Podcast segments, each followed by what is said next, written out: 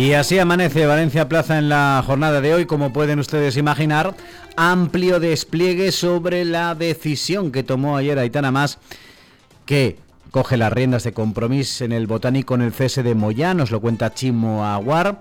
La vicepresidenta destituye a la consejera de Agricultura tras desavenencias internas. Análisis desde Alicante.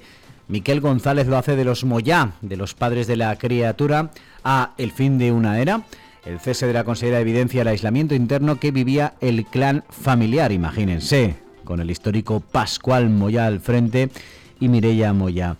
Han sido precisamente, o fueron Pascual Moya, uno de los creadores de la coalición. Ese análisis se completa con el repaso a lo que han sido las crisis del Botanic. La verdad es que se puede, como interpreta Chimaguar, hablar de problemas en el paraíso. Quinta crisis del Botanic 2 en 13 meses dos vicepresidencias y seis consellerías han cambiado de protagonistas. Xavi Moletti y Begoña Torres nos cuentan que Volkswagen decidirá en 10 días si sigue adelante con la gigafactoría de baterías de Sagunt.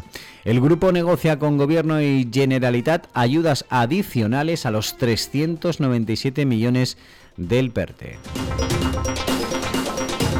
Marta Gozalvo nos cuenta que Radio Televisión Española rompe la interlocución con Presidencia de la Generalitat. Ese buen rollo que mantenía Chimo Puig con José Manuel Pérez Tornedo, al que hicieron dimitir al frente de Radio Televisión Española, ha modificado la situación. Ya lo comentábamos en la jornada de ayer. El más significativo paso que se debe dar es la unificación de Televisión Española y Radio Nacional en una misma infraestructura. La antigua Facultad de Magisterio, que es propiedad de la universidad, era el escenario elegido. El gobierno valenciano lo adquiriría por 16 millones de euros, pero parece ser que desde que está Elena Sánchez esa operación se ha enfriado. Más cosas, el PSPB rechaza la tasa turística de compromiso y busca otra fórmula para grabar los pisos turísticos.